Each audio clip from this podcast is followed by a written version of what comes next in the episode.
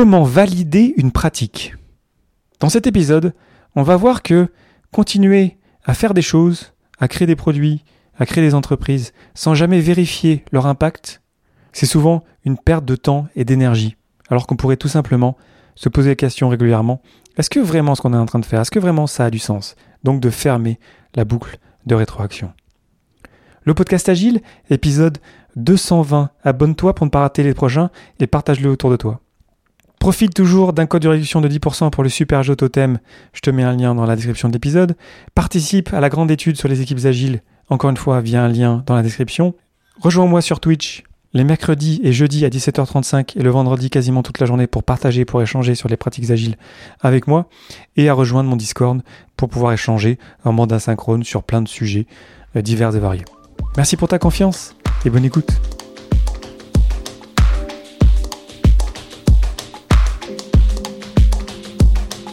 Bonjour, bonsoir et bienvenue dans le monde complexe. Tu écoutes le podcast Agile. Je suis Léo Daven et je réponds chaque semaine à une question liée à l'état d'esprit, aux valeurs, principes et pratiques agiles qui font évoluer le monde du travail et au-delà. Merci d'être à l'écoute aujourd'hui. Retrouve tous les épisodes dans ton application de podcast préférée. Aujourd'hui, comment valider une pratique ou la boucle de rétroaction?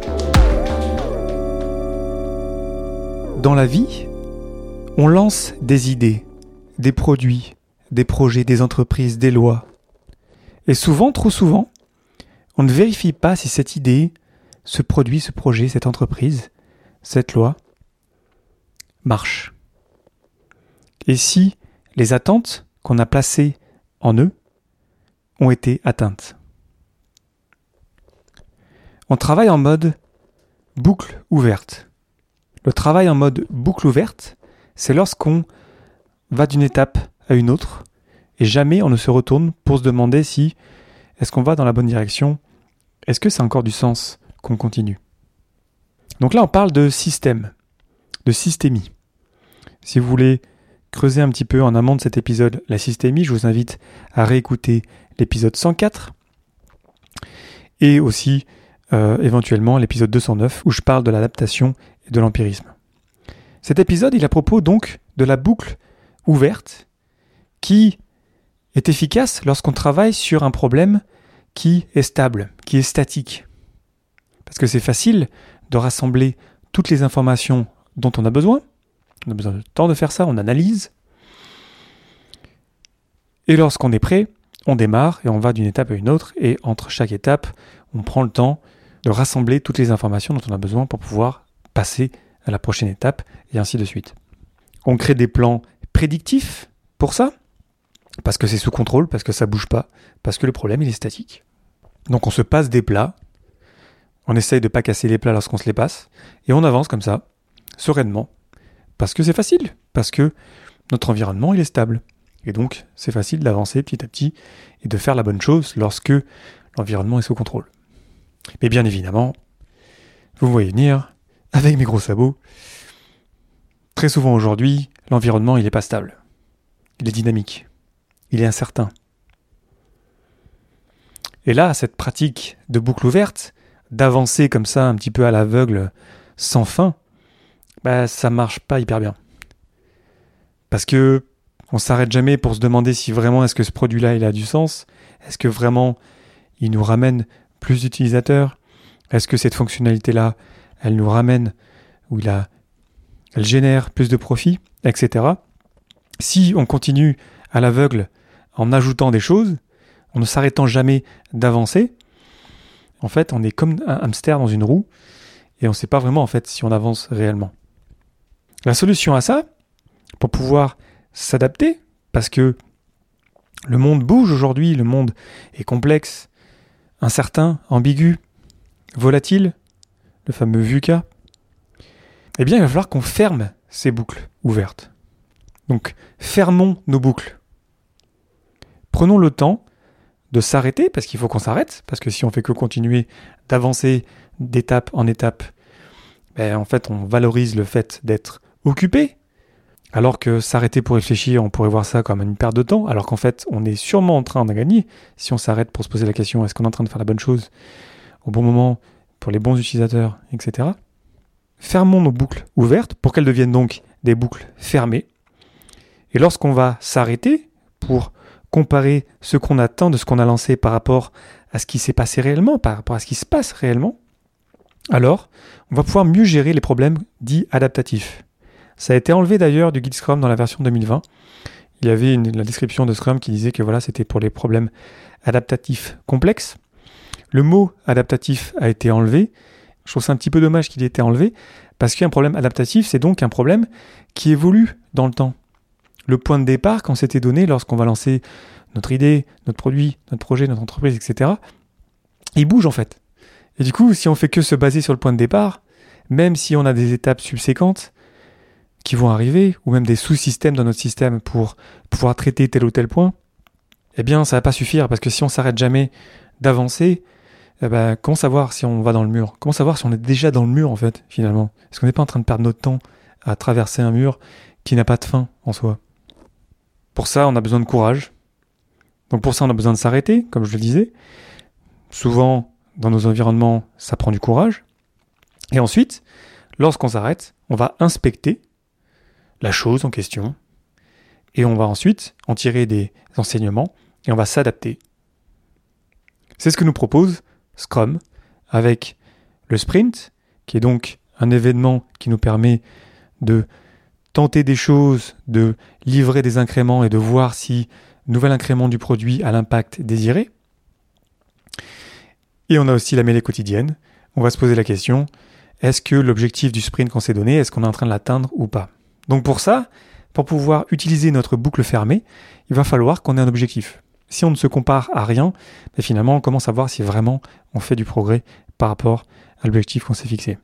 Donc les objectifs, les attentes, bref, peut-être revenir aux problèmes qu'on souhaite résoudre avec cette idée, avec ce produit, avec ce projet, avec cette entreprise, avec cette loi par exemple aussi et se poser la question, ok d'accord, en fait le point de départ c'était ça, la tension originelle c'était ça, le problème qu'on voulait régler c'était ça, on tente un truc, et ensuite ben, on prend le temps de s'arrêter pour réfléchir si effectivement ce qu'on a fait ça a eu un impact. Donc Scrum nous protège de nos biais naturels, si vous voulez, en nous proposant ces événements, le sprint et la mêlée quotidienne, qui sont des, événements euh, très importants pour pouvoir se poser et prendre le temps, alors que pourtant la mêlée quotidienne c'est 15 minutes maximum, hein, c'est pas la folie. Hein. 15 minutes par jour pour savoir si on va dans la bonne direction, c'est un excellent investissement. Et ensuite la revue du sprint, où on va, avec les parties prenantes, regarder si vraiment on est en train d'avancer, où est-ce qu'on veut aller.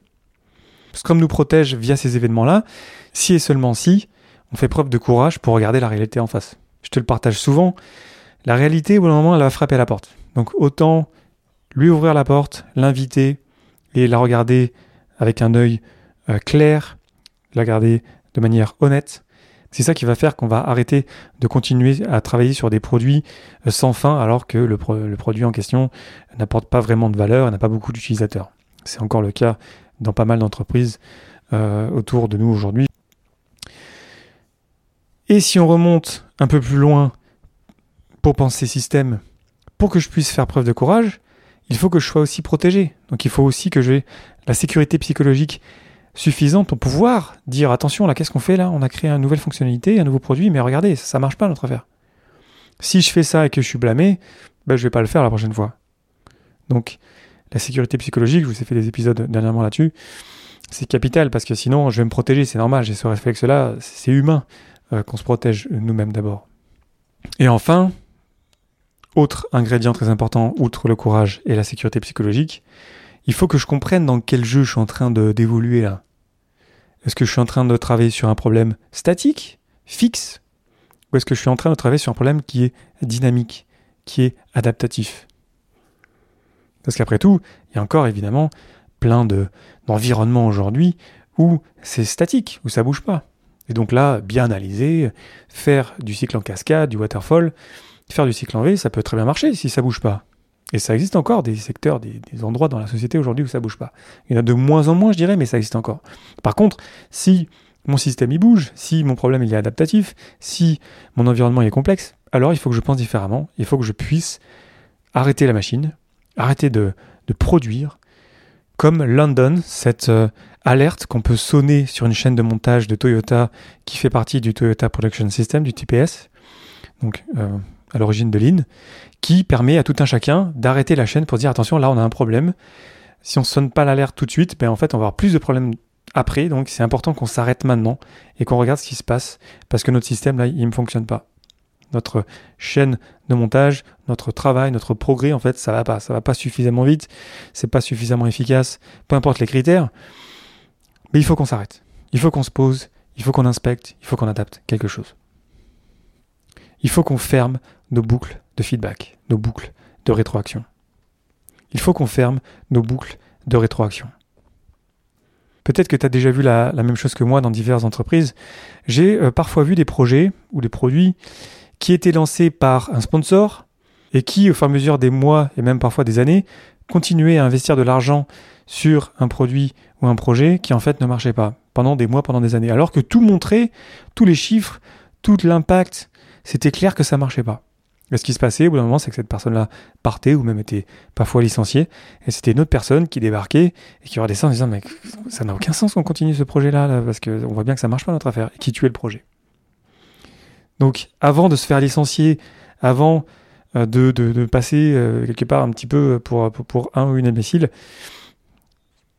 faisons entrer la réalité dans notre quotidien, regardons la réalité en face selon nos critères, qui doivent être d'ailleurs des vrais critères, hein, parce qu'après, si on utilise des métriques, on peut aussi se fourvoyer par rapport à ce qu'on veut voir. Hein. Mais faisons la place à ça. Et Scrum est notamment un outil formidable, un cadre de travail formidable pour ça, parce qu'il va nous protéger, parce qu'il nous dit que passer 15 minutes par jour pour voir si on est aligné sur l'objectif, ça vaut le coup. Et ensuite de passer plusieurs heures pour voir ce qu'on a fait, revoir ce qu'on a fait, inspecter ce qu'on a fait et s'adapter, ben ça vaut le coup aussi. Et puis si on dézoome, au-delà d'une pratique, au-delà d'un produit, au-delà même d'un sous-système en général finalement, si on dézoome au niveau du système, donc si je parle d'une fonctionnalité d'un produit jusqu'à un incrément, une version, un produit, une équipe qui travaille dessus, une équipe qui est dans un département, et un département qui est dans une entreprise, qui fait partie d'un secteur, qui fait partie d'une ville, un département, une région, un pays, un ensemble de pays, un continent, un système économique même, le capitalisme par exemple dans notre cas, et encore plus loin une civilisation, se poser la question, attends, qu'est-ce qu'on est en train de faire là? Est-ce que ça marche notre affaire? Est-ce que c'est le, système dans lequel on vit? Euh, Est-ce que c'est ça marche vraiment bien? Ça veut pas dire qu'il faut tout casser. Ça veut pas dire qu'il faut faire n'importe quoi. Ça veut dire de se poser la question intelligemment. Attends, est-ce que ça marche notre affaire, là, cette nouvelle loi qu'on a lancée il y a plusieurs années là? Est-ce que ça a vraiment eu l'impact désiré Et ça existe dans certains euh, pays, hein, euh, des, instances qui vont vérifier ça, mais c'est quand même assez rare. C'est pas quelque chose qui est, on va dire, standard, loin de là même. Et ce qui se passe souvent, si je prends l'exemple par exemple euh, de la France, euh, c'est que on va élire de nouvelles personnes. Donc le système fait qu'il y a de nouvelles personnes qui vont du coup euh, casser ce qui a été fait avant ou refaire ce qui a été fait avant. Mais quand on y pense, ce serait quand même vachement plus intéressant, vachement plus sympa, vachement plus puissant, vachement plus intelligent que lorsqu'on lance une nouvelle loi, il y ait l'impact désiré de cette loi-là et qu'on se pose quelques mois, quelques années après pour se poser la question est-ce que vraiment ça a marché, cette loi? Du coup, on ferait entrer la réalité dans le quotidien quelque part démocratique et ça nous permettrait sans doute d'éviter plein de pertes d'énergie et de temps à faire de la politique finalement au lieu de, se rendre compte que on a un problème, c'est quoi le problème qu'on souhaite régler, on va tenter de le régler avec telle ou telle loi et ensuite on va voir dans un, deux ans, on va mesurer des choses pour voir si ça a marché. si ça a marché, ben on continue et si ça n'a pas marché, ben on l'enlève. Et ce qu'on observe dans la plupart des pays du monde, je ne sais même pas si c'est pas dans tous les pays du monde, c'est que très souvent on continue euh, indéfiniment à ajouter des choses tout comme on le fait dans nos produits, on a un réflexe toujours de dire bah, on va ajouter des trucs, des fonctionnalités. C'est un petit peu comme euh, Facebook. Si vous voulez, Facebook, à l'origine c'était sympa, c'était clair, la proposition de valeur était claire, et maintenant ça fait tout et rien, et du coup, pour moi en tout cas, c'est incompréhensible. Donc il faut qu'on pense à s'arrêter, à se dire attends, est-ce que ça, ça marche? Est-ce que ça, vraiment, il faut qu'on le garde? Et encore une fois, peut-être faire preuve de courage pour se dire en fait non, là non, c'est pas ça le problème qu'on souhaitait résoudre à l'origine. Peut-être la raison d'être du produit, ou même si euh, j'ouvre encore plus loin la raison d'être d'une entreprise, se rendre compte qu'en fait ça marche pas. Parce qu'au bout d'un moment, ça va plus marcher. Au bout d'un moment, le système, en fait, il va taper à la porte. Au bout d'un moment, la réalité, elle va taper à la porte. Donc, tant qu'à faire, pour éviter qu'elle défonce la porte, ben, ouvrons la porte, regardons-la dans les yeux, et ensuite, inspectons sereinement, prenons le temps de le faire et adaptons-nous pour arriver à nous améliorer petit à petit pour résoudre le problème qu'on avait à l'origine. Donc c'est un grand sujet, les boucles de rétroaction. Et c'est assez fou en fait quand, quand, on observe euh, la société aujourd'hui ou les entreprises ou les équipes en fait comme on est vraiment tellement biaisé sur ce côté ajouter des trucs dans ce côté euh, moi je crois dans mes idées nos croyances finalement. Je pense qu'il faut faire ça puis on continue on continue pendant des semaines pendant des mois pendant des années. Ça marche pas mais on continue quand même. On crame des millions des milliards. Ça marche toujours pas mais on continue quand même. C'est assez euh, bluffant honnêtement et puis moi aussi je le fais hein, je veux dire moi aussi je suis biaisé évidemment. Mais mais voilà, c'est en ce sens-là que Scrum en fait est puissant parce qu'il va nous dire, mais non, c'est important qu'on se pose 15 minutes par jour. Au moins une fois par mois, on se pose pour regarder est-ce qu'on est en train de faire quelque chose qui a du sens. Et voilà, c'est pas plus que ça, c'est pas fou, c'est juste, voilà, fermons la boucle de rétroaction. Arrêtons d'être dans un toboggan infini qui descend, qui se déroule et qui ne s'arrête jamais. Ça a énormément de valeur de se poser, de réfléchir sur ce qu'on fait, de se poser la question, attends, est-ce que c'est la bonne chose? Est-ce qu'on le fait de la bonne manière? Est-ce qu'on pourrait pas faire mieux quelque part? Et là, on est à la base de l'agilité, de se poser la question de attends, qu'est-ce qu'on est en train de faire là? De prendre un petit pas de recul. Ce que j'avais proposé dans le deuxième verbe de euh, le mantra de l'agile, où c'était step back. C'était attention, on s'arrête là. Qu'est-ce qu'on est en train de faire là? Donc c'est une idée hyper simple, mais vous voyez qu'on peut vraiment dérouler le fil, on peut vraiment le, la voir vraiment partout quasiment. Et, et je trouve ça hyper puissant. Et ensuite d'ailleurs, quand je vous parle d'adaptation, et ça va être le sujet de l'épisode prochain, Parfois, s'adapter, c'est pas la bonne solution. Parfois, faire quelque chose, c'est pas la meilleure solution. On va voir avec le concept d'antifragilité que parfois, en fait, c'est mieux de laisser un système vivre parce qu'il va s'autoréguler lui-même. Mais ça, ça sera dans l'épisode de la semaine prochaine. Donc voilà, si je voulais vraiment vous parler de ça, des boucles de rétroaction, c'est super intéressant. Pour cet épisode, je me suis beaucoup inspiré de la traduction que je suis en train de faire avec mon ami François Bruno du super livre de Gunther Verheyen, Scrum a Pocket Guide. Je parle souvent de ce bouquin-là, c'est le, livre de référence. Et donc on est en train de le traduire maintenant depuis plusieurs, euh, plusieurs mois. Et donc on a travaillé récemment là-dessus et c'est pour ça que ça ça, ça, a beaucoup chez moi et c'est pour ça que j'avais besoin de vous en parler.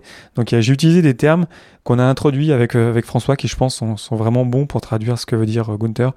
Je sais pas quand est-ce que le livre va sortir parce qu'on n'a pas encore tout à fait fini la traduction, mais voilà vous retrouverez beaucoup de ces idées là dans la traduction française du livre de Gunther. Après la, la version anglaise elle est super aussi. Hein, si vous parlez anglais n'hésitez pas à taper dedans. C'est vraiment un bouquin à voir je pense. Euh, pour la vie. Donc si jamais vous écoutez cet épisode lorsque la traduction est sortie, bah, n'hésitez pas à nous donner du feedback aussi là-dessus, sur le bouquin, euh, pour euh, finalement qu'on puisse ensuite le mettre à jour pour la prochaine version, parce que c'est la troisième version du livre de Gunther. Il n'y a jamais eu de traduction française, donc on est les premiers à traduire ce livre-là. On en est très fiers, on en est très honorés.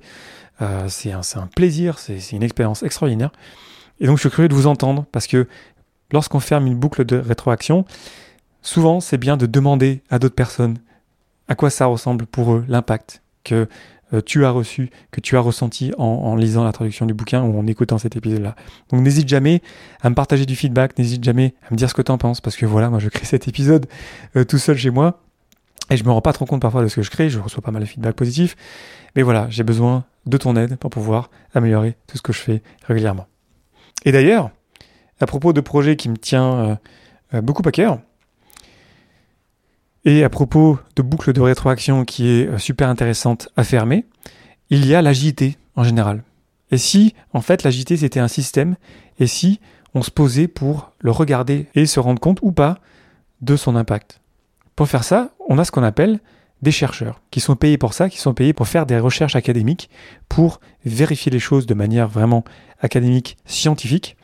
Et c'est en ce sens que je t'invite à rejoindre une grande étude sur les équipes agiles dont je fais partie. Donc moi, je suis juste un petit peu l'expert de l'agité pour pouvoir aider les deux chercheurs avec lesquels je suis pour pouvoir poser les bonnes questions et ensuite pouvoir sortir des données réelles, empiriques, qui vont nous permettre de voir si effectivement l'agilité, c'est si efficace qu'on le dit. Je fais ça avec Mathieu Molines et Mathieu Mifsud, que j'embrasse d'ailleurs au passage. Donc je suis très, très heureux de faire ça parce que vraiment, on est vraiment dans la pratique de l'empirisme, la pratique de se dire, attends, attends, est-ce que ça marche vraiment l'agilité là? Est-ce que ça marche vraiment Scrum? Est-ce que ça marche vraiment telle ou telle pratique qu'on pourrait avoir? Donc pour rejoindre cette étude, c'est évidemment gratuit, c'est très facile à suivre. C'est juste deux trois formulaires que vous aurez à remplir dans les prochains mois, donc c'est vraiment pas beaucoup de temps à investir pour pouvoir contribuer à quelque chose qui est vraiment important, de se poser la question est-ce que l'agilité ça marche vraiment? Et pour ça, je t'invite donc à rejoindre l'étude via le lien euh, bit.ly slash e empirique. Donc c'est bit.ly L-Y slash E empirique. Donc il y a deux E pour empirique. Je vais essayer de raccourcir le lien pour que ce soit facile pour toi de pouvoir le rejoindre. Tu vas voir, c'est un petit formulaire qui est hyper rapide. Et par la suite, on va t'envoyer des formulaires pour vérifier des éléments par rapport au sujet qu'on va, choisir. Parce qu'évidemment, la c'est un grand sujet. On ne pourra pas tout traiter à la fois. Et je pense que créer un groupe d'agilistes partout, dans plein de pays, puis en français et en anglais, dans le monde en fait finalement, et de faire des mesures empiriques qui soient réelles sur l'impact des pratiques finalement qu'on utilise au quotidien, ça peut être super intéressant. D'ailleurs, c'est pas nouveau. Hein. Il y a des chercheurs qui font ça déjà depuis pas mal d'années. Mais c'est vrai que je pense qu'il y a beaucoup de littérature encore à créer autour de ça. Donc, toi, tu peux contribuer avec ton équipe. Donc, n'hésite pas à remplir ce petit formulaire pour pouvoir y participer. N'hésite pas aussi à le partager autour de toi. Je suis sûr que tu connais d'autres Scrum Masters, d'autres coachs agiles, d'autres propriétaires de produits, d'autres développeurs dans les équipes pour qu'on puisse rassembler le maximum de données. Donc, le lien pour rejoindre l'étude, c'est bit.ly slash e empirique donc empirique avec deux E, après Bitly. Et tu vas voir, c'est un formulaire hyper simple pour pouvoir euh, contribuer à finalement euh, fermer la boucle de rétroaction de l'agilité. Donc voilà, n'hésite pas à me dire ce que tu en penses, n'hésite pas à partager cet épisode autour de toi à quelqu'un que ça pourrait intéresser. Et puis, on s'en parle sur Twitch, donc à 17h35 le mercredi et le jeudi, et ensuite quasiment toute la journée du vendredi pour travailler en mode Pomodoro. Et ensuite, on s'en parle aussi sur mon serveur Discord. N'hésite pas à le rejoindre via le lien qui est dans la description de cet épisode. Voilà, j'en ai enfin fini. Je te remercie infiniment pour ton attention, tes réactions et pour participer à la grande étude sur les équipes agiles. Et je te souhaite une excellente journée et une excellente soirée.